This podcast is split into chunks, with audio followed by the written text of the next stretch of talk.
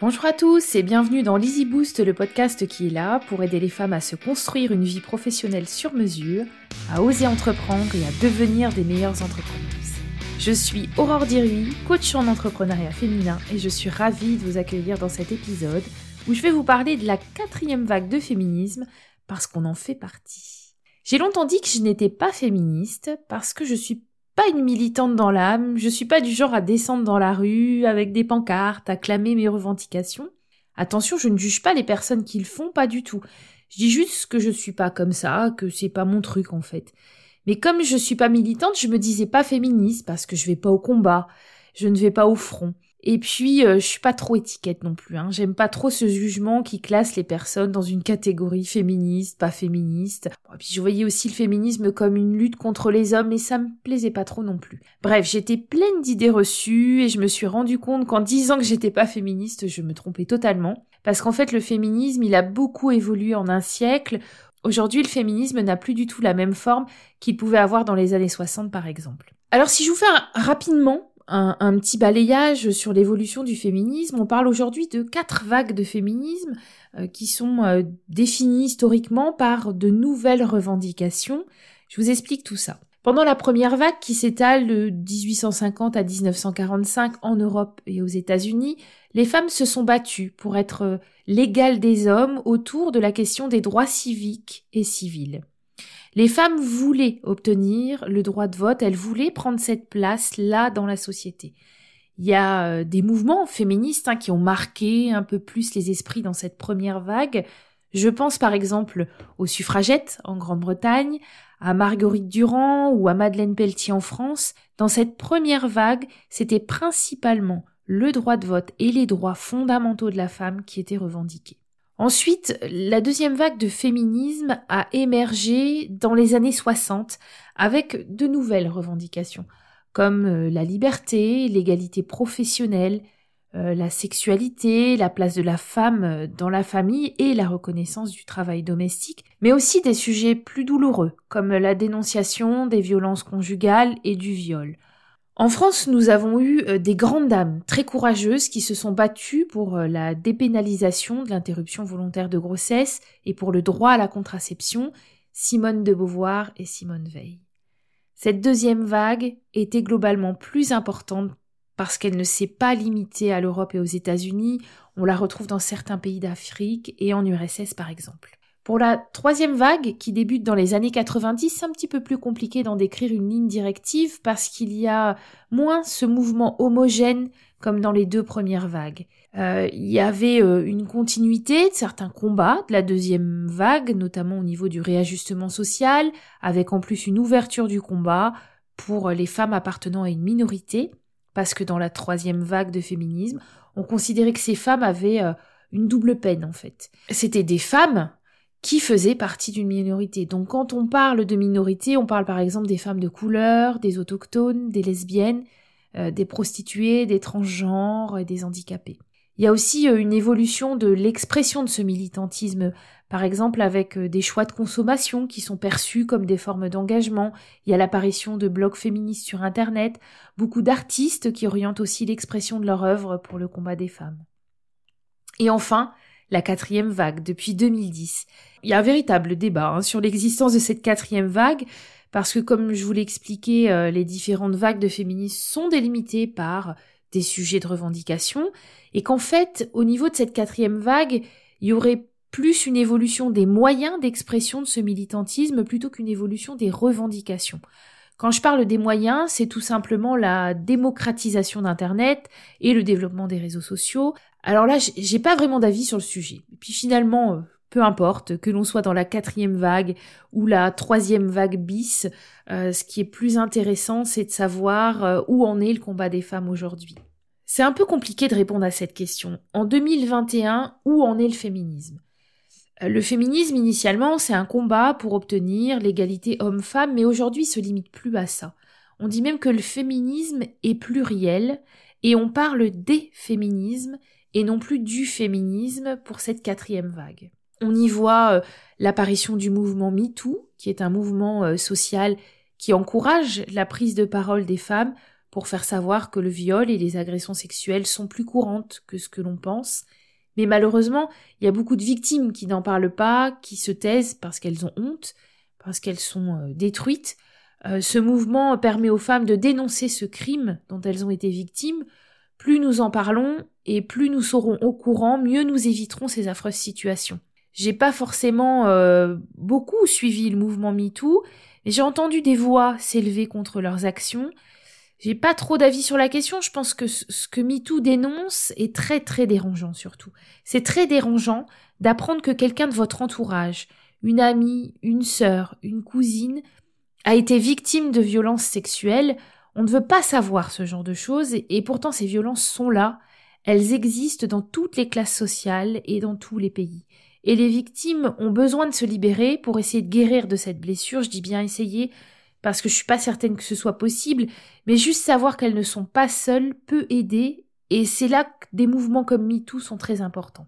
Le féminisme aujourd'hui rime aussi avec euh, sororité. Alors évidemment, la sororité, c'est pas nouveau, ça existe depuis très longtemps, mais je trouve qu'il y a une montée en puissance euh, pour ceux qui ne connaissent pas. La sororité, c'est l'équivalent de la fraternité chez les hommes. Le principe, c'est reconnaître les autres femmes comme nos sœurs et d'instaurer une relation basée sur la considération, sur l'entraide et non sur la rivalité. Il y a pas mal de, clubs féminins qui sont mis en place pour euh, faire partie d'une sororité et euh, c'est plutôt top. Hein ça, ça fait parfois du bien de faire partie d'un cercle, surtout s'il y a du soutien et de la bienveillance. Mais moi, je trouve que cette sororité, on peut la retrouver au quotidien, on peut la pratiquer au quotidien, voir l'autre femme comme une sœur et non comme une rivale. En tout cas, moi, j'adore, j'adore ce principe. Je pourrais aussi vous parler de la génération LGBT, des choix de plus en plus assumés des femmes de ne pas devenir mères, des combats contre les stéréotypes, la charge mentale des femmes. Il y a tant de choses à dire sur le féminisme aujourd'hui, mais j'aborderai ces sujets dans d'autres épisodes, sinon je risque d'être un peu trop longue ici. Et pourquoi je dis qu'on fait partie de cette quatrième vague plurielle? C'est parce que chacune à notre niveau, on mène un combat féministe. En fait, ce que j'ai réalisé, c'est que décider de quitter un monde professionnel qui ne nous ressemble pas et de construire notre propre modèle équilibré entre toutes les sphères de notre vie, c'est un acte de féminisme. C'est rendre hommage à toutes ces femmes qui ont osé penser autrement qui ont osé euh, surmonter leur peur et qui vont oser aller au bout de leurs convictions pour permettre cette liberté et cette égalité. Et je suis fière de faire partie de celles qui continuent à faire bouger les mentalités en, en osant me reconvertir et m'aligner avec mes valeurs. Mais aussi en aidant les femmes à oser s'épanouir dans leur vie professionnelle, à oser entreprendre et à oser sortir des modèles avec lesquels nous avons grandi. Pour les femmes comme moi, nées entre 1970 et 1985, la génération de nos mamans, c'est la génération de femmes où une partie travaillait à l'extérieur avec beaucoup d'ambition et où une autre partie était mère au foyer avec beaucoup de frustration. Et ces mamans, quelle que soit leur situation, ont poussé leurs filles à faire des études. Elles voulaient que leurs filles aient autant de chances que les garçons de s'épanouir et d'être indépendantes financièrement. Mais hors de question d'envisager d'être mère au foyer, c'était comme si on faisait machine arrière dans l'évolution et dans les combats menés par les femmes pour l'égalité homme-femme. Donc, on a commencé nos carrières en ayant ça comme croyance issue de notre éducation. Il fallait bosser à l'extérieur, mais on a découvert que cette liberté avait un prix parce qu'il fallait aussi assumer l'intendance de la maison et l'éducation des enfants. Je dis souvent qu'on s'est fait euh, avoir sur ce coup-là.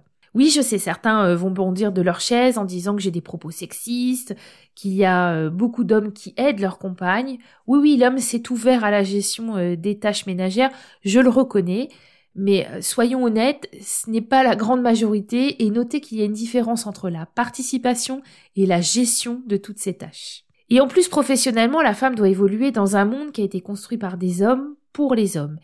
Et c'est souvent difficile pour la femme de rentrer dans ce moule. Alors c'est bien gentil de pointer du doigt euh, une femme qui doit sortir d'une réunion parce que l'école a appelé, son fils est malade, il faut aller le chercher. C'est bien gentil de critiquer une femme qui est dérangée euh, par son enfant pendant une visio. Mais il faut bien que quelqu'un s'occupe de nos petits loups. On a décidé d'avoir des enfants et le, le, modèle professionnel masculin est périmé. La vie de famille existe. Madame n'est plus à la maison pour gérer l'intendance et les enfants comme dans les années 60. Madame est au travail aussi. Et elle traîne euh, la brouette de la culpabilité de quitter la réunion et la brouette de la culpabilité de ne pas être assez disponible pour ses enfants. Super, la charge mentale. Et du coup, ce que je voulais dire, c'est qu'il faut repenser le modèle. Il faut accepter que le travail évolue, que la maman qui a dû filer pour aller chercher son fils va rattraper ses heures à la maison ou en arrivant plus tôt au bureau le lendemain. Elle fera le job. Il faut construire non pas un modèle féminin, mais un modèle homme-femme qui va, qui va être plus souple et qui va respecter les besoins et les obligations de chacun. Et là, j'enfile ma casquette d'ancienne manager. Ça donnera des salariés plus impliqués, plus motivés, qui auront envie de se donner pour leur entreprise parce que leur entreprise les respecte en tant qu'être humain. Je parlais des mamans, mais il n'y a pas seulement les mamans qui sont pointées du doigt dans les entreprises. Hein. Euh, il suffit d'avoir un coup de mou ou un énervement sur un sujet et directement les hommes disent Ah, c'est pas la bonne semaine. Mais alors là, messieurs, je vous arrête tout de suite. Et oui, une fois par mois, nous avons nos menstruations. Ce n'est pas un choix hein, de notre part, c'est une réalité que nous devons accepter dès nos 12 ans. Il faut faire avec, c'est la vie. Et pourtant ce n'est pas simple. Ça revient chaque mois avec des symptômes plus ou moins forts selon les femmes, des migraines, des vertiges, des maux de ventre, des maux de dos, des chutes de tension, des bouffées de chaleur, une énorme fatigue. Alors oui, excusez-nous d'être irritable sur cette période, d'être moins souriante et aimable, mais pour certaines il s'agit d'une véritable lutte pour tenir le rythme et pour ne pas fléchir au travail dans ce système masculin. J'ai envie ici de vous citer Alice Coffin. Je sais pas si vous la connaissez, c'est une journaliste, militante, féministe et LGBT. Donc Alice Coffin dit En premier lieu, les hommes vont perdre. Ils vont perdre le confort d'être un homme dans une société conçue pour des hommes et par des hommes. En fait, moi ce que j'aimerais, ce n'est pas l'égalité homme-femme, ce n'est pas être considéré comme un homme. J'aimerais qu'on nous considère comme une femme avec nos besoins, nos contraintes et nos forces. J'aimerais que le système prenne tout cela en compte. Nous ne pouvons pas rentrer dans le moule masculin puisque nous sommes des femmes. C'est à nous de construire le monde de demain où la femme sera respectée pour qui elle est.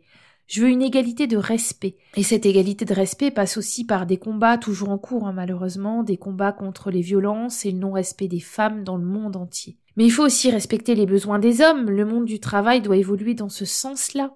Il faut respecter les besoins et les envies de chacun pour que l'épanouissement soit à son maximum et qu'il serve de carburant pour faire tourner le monde. Et en attendant que tout cela continue d'évoluer, moi, à mon petit niveau, j'accompagne les femmes à construire leur propre modèle en devenant entrepreneuses, je les aide à s'aligner et à se respecter.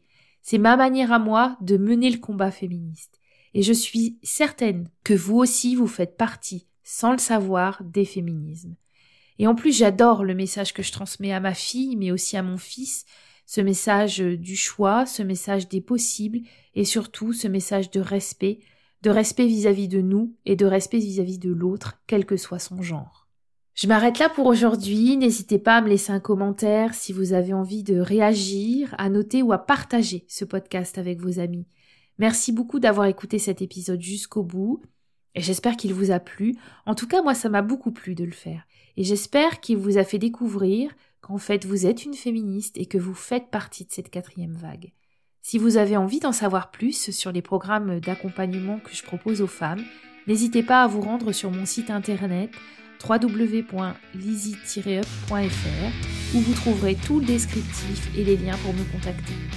En attendant, je vous donne rendez-vous au prochain épisode de ce podcast. À bientôt!